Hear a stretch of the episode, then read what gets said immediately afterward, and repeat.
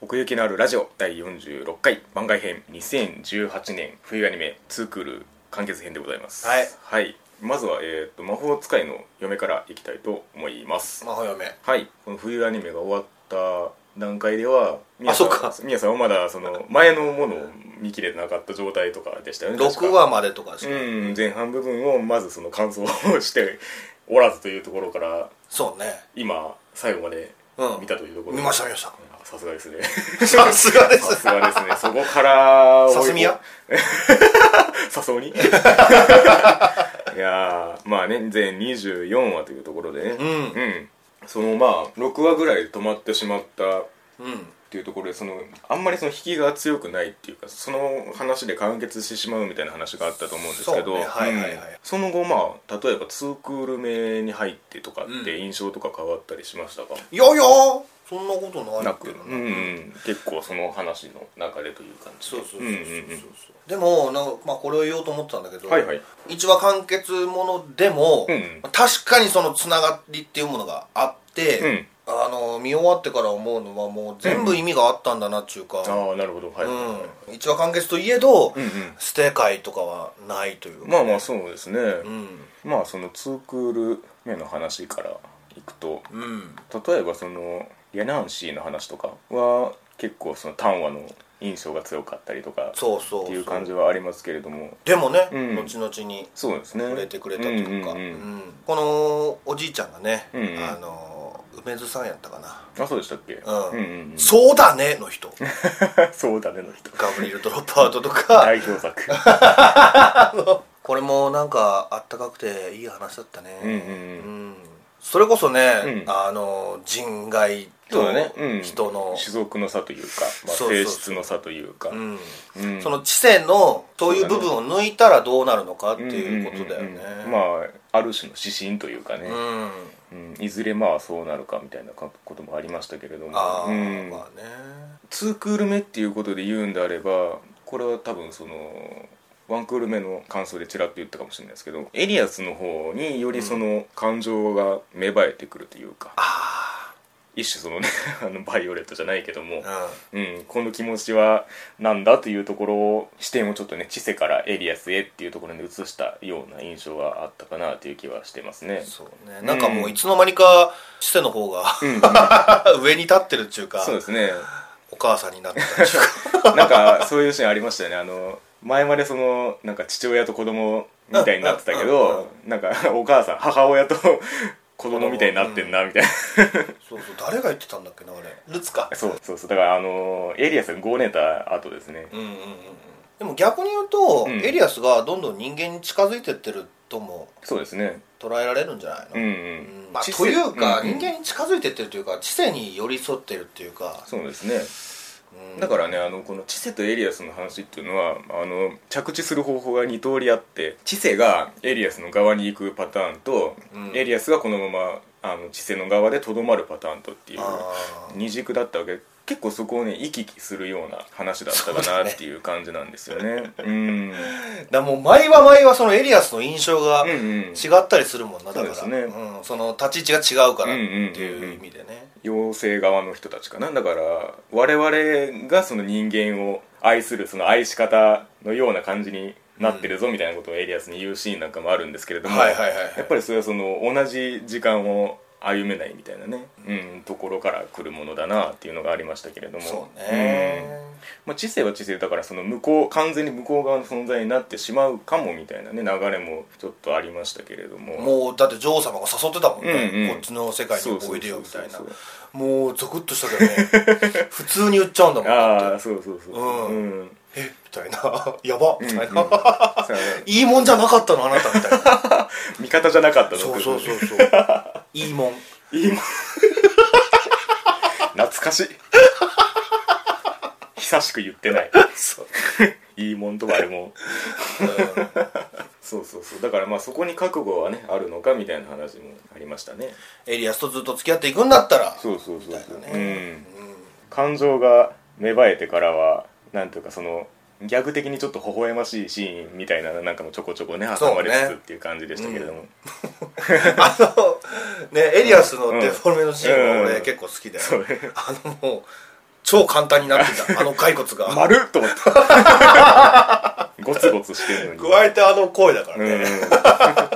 あのエリアスがそのチセの歌を聴いて起きなくなっちゃって、うんで薬をぶっ込むとこあったじゃないですか、はいはいはいはいバカゴンバーみたい なそこそうやるんだみたいなんか千尋と白みたいな感じだっ たなそうねうんステラステラもステラのがねなんかちょっとあの新キャラなんだけども、んうんうんそのなんか割とうん重要なキャラ中いか、や本当そうですよね重要キャラキャラになったというかね、ううんそれはまあエリアスのめ見方がね、んんそうだからうん仕方ないんだけど、うんねこのまあ知性のまあ友達ポジションでありエリアスから見るとその嫉妬の対象であったとそうそうそうそう、もう不機嫌だったもん ねずーっと僕に見せない表情を向けてるんだみたいなねうんうん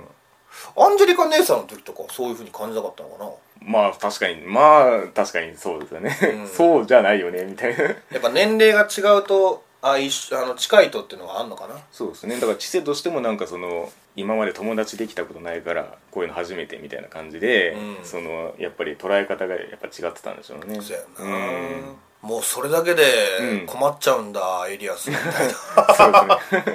俺はねなんか普通に受け入れるもんなのかなって思ってたけど、うんその一緒に喜んでくれるっていうか、 そうなんですよねうん、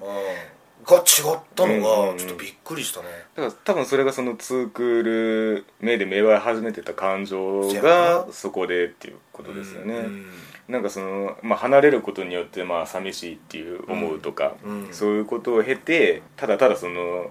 利用するだけじゃなくてうんうんそば、にいてほしいっていう感情が芽生えた上でのみたいなねせやね、なんかだんだんとだんだんとねほん とねだからそのあ のエリアスがその嫉妬で外にバーって行っちゃった時もなんかその知性が追いかけてきてくれるのが分かって安心したけど止まれなかったみたいなね なんかその自分でその感情をこう冷静に見つめながらも制御しきれてない感じみたいな、はいはいはい ありましたけれどもうんうんなんかでもねそういうエリアスと知性のうんうんうんうん喧嘩じゃないけど、はいはいはいそのなんていうの噛み合わないあーそうだねでうんそういう人間間でもありそうなことじゃはないいはいはいうんはいなんかそこを上手にやってるなっうて思うーねんその確かに確かに人外ではあるけども、ううんうんうんんうんうんあの見方を変えたら別に人間同士でもそういうのはあるよっていうそうなんですよねうん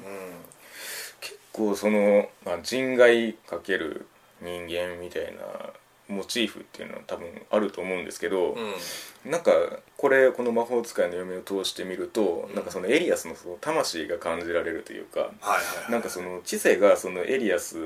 にこの愛情を向けてなんかこう顔の骨とかをさするじゃないですそかうやななんかああいう感じってなんか自然となんかそのエリアスに寄り添ってるなっていうのがわかるっていうか、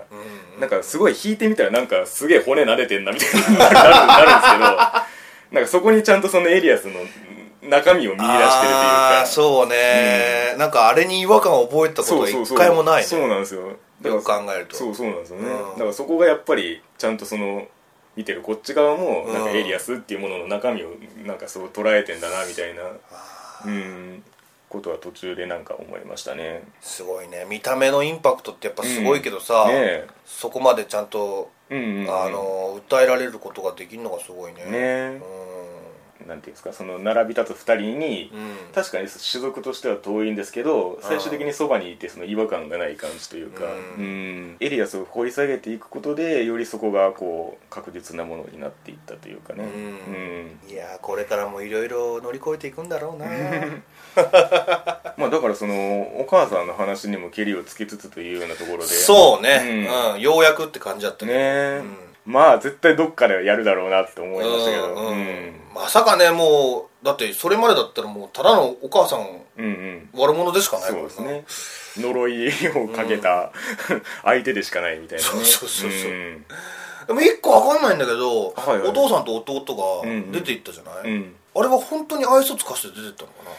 そうですね多な分なんかそういうふうに見えなかったんだけど、うーんまあうん完全に愛想を尽かせたっていうよりも守るためにじゃないですけどあその被害を最小限にするためにみたいなことかなとは思いましたけどねそのあ ー弟だけでも守らねばみたいなあああそうなんだ、うんいやなんかお父さんいいお父さんだったのにね、うんうんうんちょっとあの辺悲しかったけどなもう仕方がないことなんだみたいなそうですね感じだったしうね、んやっぱり知性のパワーまあお母さんもそうなの、だからまあそこにねある種の覚悟を持っていたはずではあるんですけれどもううんアンジェリカさんの旦那はねそうなんですよねだからあれが結構重要なエピソードですよねあれねうん覚悟を決めうてんだけどね、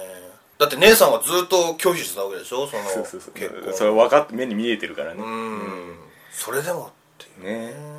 だから自分の身をこう犠牲にしがちな知性に対してうんなんかそのねできるだけ長生きしようよみたいなねああいうこと言えるの多分あの人しかいなかったなって思いますねなるほどねうんだから長くその一緒にいるためにじゃないですけれども、うんその種族の差を超えてみたいなところではああいう意識もね知性にとっては大事だったのかなっていう感じがありましたけれども、うんうんいい人に恵まれてる よね本当にねこのカルタフィールズに関してはどうですかカルタフィルスね、どうですかそうだなまあまあ言うたらまあこいつとケリをつけるがために母のトラウマを乗り越えたみたいなところもあるんですけれどもはいはいはいうん うんまあでもそれでもやっぱりあんまり感情移入できなかったかなまあまあそうだねそれはそうだねうん、うん、なんかここまうでんやんなくてもよかったような気もするしね、ああもうちょっとうんうんうん互角にでもよかったんじゃねえあかあでもそこが真帆嫁のいいとこだったりもするのかなそうですねまあその呪いが反転するっていう感じはなんかそういう許しとはまた別のそのなんかうんテーマになってる気がしますねうん、存在をそのまま肯定するじゃないですけれども、なんかすんごいそのワンクールの頃はすんごい悪ををそうですね訴えてたけどさ、うんなんか徐々に徐々になんかそれが剥がれてってというかそうだね メッキが、うんあそうなんだみたいなまあそこでなんか、あのー寄り添いられるかられないかでいうんと、俺はあんまりなうんまあだからヨセフにとっては、うんそのなんだろうな現状を打破ししたいがために不幸に飛び込んでいってしまったみたいなことはあるんですけれどもそうねカルタフィルスとしては存在はもう存在でしかないの でだからそこがこの、ね、知性の中でうまいことその折り合いがつくっていうのはヨセフの先にあるそのん着地点というか、あうーんまあね 知性もなんか 何個呪いを抱えてんだみたいな感じになってましたけど最終、うん最後の方で。あんまり魔法って出てないんだよね、うんそう考えると、うんうんなんか知性がそのワンクールでそのあー終わって、うんそのうんうん杖を手にして、はいはいはいうん、もうこれからはどんどんこれを使っ ああ確かてにいね、ろんな事件うをん解決するのかなと思ったら割としそうそう手段でもう使うなっていうこのそうそ うそうえーって思ったもんあえー、ダメなのみたいなミサンガをうんまあ姉さんはそれを思ってたことを思ってのことなんだろうねもちろんそうですよね、んだってそれを外したがためにあの竜の上になっちゃうっていうああそうだっそうたそうそうだそうっそうたうんあのそう自己犠牲が 知性はいっつもそうなんかねエリアスも言ってたけどそうそうそう自分のことで自分の利益になることで、お願い事することってないよね、うんうんみたいうんなうんうん知性はいっつも他人のために何かお願い事するようんうんね、つうん、そのね自己犠牲によってその居場所を確保するみたいなあの言い方もどっかでされてましたけれども、まあ、そうして生きてきた側面もあって、うん確かにそこはそのなんていうか一種その暗い過去から来るその悪い考え方みたいな悪癖ではあるんですけれども、はいそれがこの成長によって、まあ、最終的にあの時はそのできたからやったみたいなやれやれるからやった、うんうんいうのはなんかその結果としてはやることは同じかもしれないんですけどえなんかその自然とその前を向いた考え方になってるみたいなところはあったかなってえあ思いますねあ、、うん、そのネガティブにその自分を傷つけることで、うんそのここにいていいんだっていう風ではなくてみたいなはいはいはいはいはいうんああそうかもうちょっと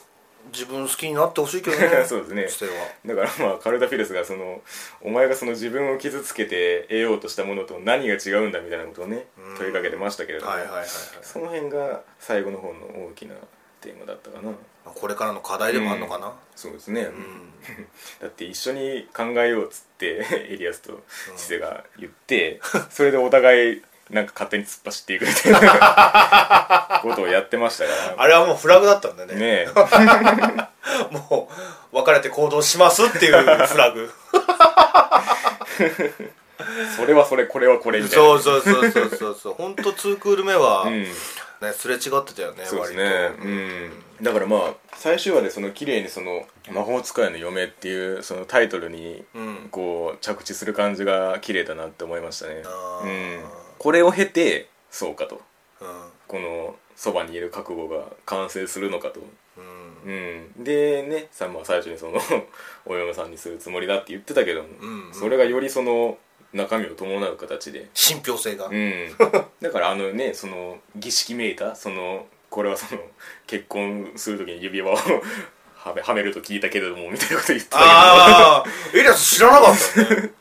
そういうなんかねその儀式めいたこともある種そのここに来てその必要 な過程というかうんうんうんだからそこは綺麗だなって思いましたねあそういややってなかったなみたういな、んそう そうそううんいやもうなんかアンジェリカさんにお願いしてた時にあああもう絶対指輪じ ゃんとかはいはい絶対ドレスじゃんとは思ってたけどうん「ちっせこのこの」つって それもね一人でこうね出かけていくようなことができるようになったからみたいなところもねありますけれどもうんうんねだから原作でそのどこまでやったかっていうのは全然わかんないんですけどもなんかその最新今9巻はいはいはいだけど、うん俺 CM で見たよあのその9巻のうん途中ぐらいまでがその24話、そうなんだ結構じゃあやったそうそうそうそう、だだからそのアニメの先が読めるっていうのがうそのんうんうん9巻だし、あうんーなんかカレッジ編だったかなあなるほどそっちに行くねそうそうそうそううんうんうんそうそう そのリズと青い鳥じゃねえけど あのその知性を囲い込むみたいなねことあーが果たして本当にいいのかみたいなそれだけが本当にその 一緒にいる形なのかみたいなこともあってねじゃあ魔法はこれからってことかまあそうかもしれないねあ、ーうん今まではこうその制御することでうん成り立ってたんですけれども、はいはいまあまあ呪いもねいい感じに 中和されたところで まあまあでも真っ黒だけどそねうそうそあれね、うんちょっとずっとうねついてたしねええ取れないのみたいな そしたらそのカルタフィリスのその不死の力と そうそうそのなんだっけカルカルタフィルスはその何があってもその死ねないうんうんう呪んいなんですけども、で知性がそのもう死に死に向かう死にうん呪いだったので それが中和して中 和して普通の人間になったみたいな上手にやりよったな、ねほんまに、うん ずっとあのアームズみたいな腕になるのかと思ってこれこれがこれが攻撃方法だみたいなだからその対そのカカルタフィルス戦で割とぶん回してましたから、ね、攻撃手段だみたいな感じで 結構アクションだったよねそうそうそうあのシーン思えばまあ当たってないけどねって そうねそうかそうかだからねまあそのカレッジ周りもねそのだから本当にそのそのレールに乗せていいのかどうかみたいなことをね言い返してましたけどエリアスはあの時うんまああれは一種奇弁だなとベストシーンとかあるああそうねまあベストシーンっていうわけじゃないんですけど、うんまあそれこそそのなんだろうなその声は雨上がりのようにでも言ったようなその背景に対するその信頼感みたいなものうんがより深まったなっていう感じはしますね。あー全体背景うね、ん、やはりウィットスタジオそうなんですよねだからその始まった辺その一番最初この「魔法使いの夢」が始まった時に、うん結構順位が低めで、んなんかその映画硬いみたいなことを言ってたんですけれども、はいはいまあ、ちょっと舐めすぎてた なとビットスタジオ、あー、うん、背景か俺あんまり気にしなかったあなそうですか、ん多分ねそのなんだろうイメージボードみたいなのをこう抽出して並べると結構すごいことになりそうだなっていう感じがしますね、あーそうん季節的にも巡ってますからあまあ確かに、うんそういうところは常々あったかなっていうかそのなんだろう魔法があってもおかしくない風景っていうかああ多分始まった辺のところでそのねその 実際の場所じゃないみたいなこと話もありましたけれども、うんうんうんうんその神秘的さ加減みたいなねううんんなるほどね、うんうんうんまあ、背景とちょっと違うんだけど、うん知世の、うんうんあれこれ話であったのか分かんないけど、はいはいあなんか白い魔導士みたいな衣装あるじゃないうんうんうんうんあれって出てたキービジュアルのあれかそうそうそうそうそうあー俺あれ好きなんだけど、はいはいなあったかなと思って出てないかな見てないかもなんかその インタビューみたいなのを読んだ時にうんはい重要なあその姿だみたいな話をどっかで見た覚えはあるんですけど、はいはいでも実際に確かに見てない気がしますねううんん、なんだっけな灰の銘が初めて出てくるあたりではいはいあったような気もしないでもないというか どうだろうだから123話ぐそうらでいすね、まあ、2クール目の序盤でしたねうんうんあったかなっつって じゃあまあまあまあベストシーンというか、うんうんその背景が良かったそうですねだからまあそのワンクール目のその終わったよ編で、うその世界の構築具合みたいな話を多分したと思うんですけど、はうん、だからそれがやっぱりそのそういう積み上げだなっていう気はしますね、うんまあ、小道具もそうですけれどもん、俺はね、うんまあ13話かなゆうさんは、う、うんん、ドラゴンの谷でうんうん杖を作って、はいはいはいもうすぐレイリアスのとこ帰るとこあーはいはいダラダラダラダラ言うてビューンと確かにそうだ ったねあっこすっごい鳥肌立った、はいはいはいはいうわー帰って帰ってっつって早くエリアスの元へ帰ってっつって、うん、でちょっと無茶した感じになっててねそうそうそう、ううんでちゃんとね迎えてくる、はいはいはいもうあそこがもうやっぱり、うん、残ってるすそうごいですねベストシーンですね、うんうん うんでれれれれれれれその微妙に揺らすのよ メロディーを そうだったけどそんなとこかな俺のベストシーンはいはいいろいろね彩られてましたけれどもいいんじゃないですかふわっとふわっとしましたけどもまああとはまあ種崎さんあそうりねがとうというかうねんうんもうこれはね終わったような感想でも触れましたけどもやっぱりこの2人の演技があってこそこの近づき方のその繊細な機微みたいなものが表現されてたなというのは強く感じましたので、ねうんコミカルなシーンも含めてねそうねだから知性がその明るさを取り戻すにつれみたいなねそういうシーンが増えてくるニュアンスも良かったし、まあ、さっきのねそのエリアスに魂が感じられるのももうその声の存在がまあでかいわけで、うんまあまあ最後にというわけじゃないですけれどもそのどうですかその全体としてというかあんまりその順位が高くなかったじゃないですかあーこのそうね途中で止まってたっていうこともあってうん、うんこれは順位とかどうなんだろううんうな、んちょっとわかんないなうん、でもトータルとして良い作品であったといやもちろんもちろうんんそうなんだけどう、うんん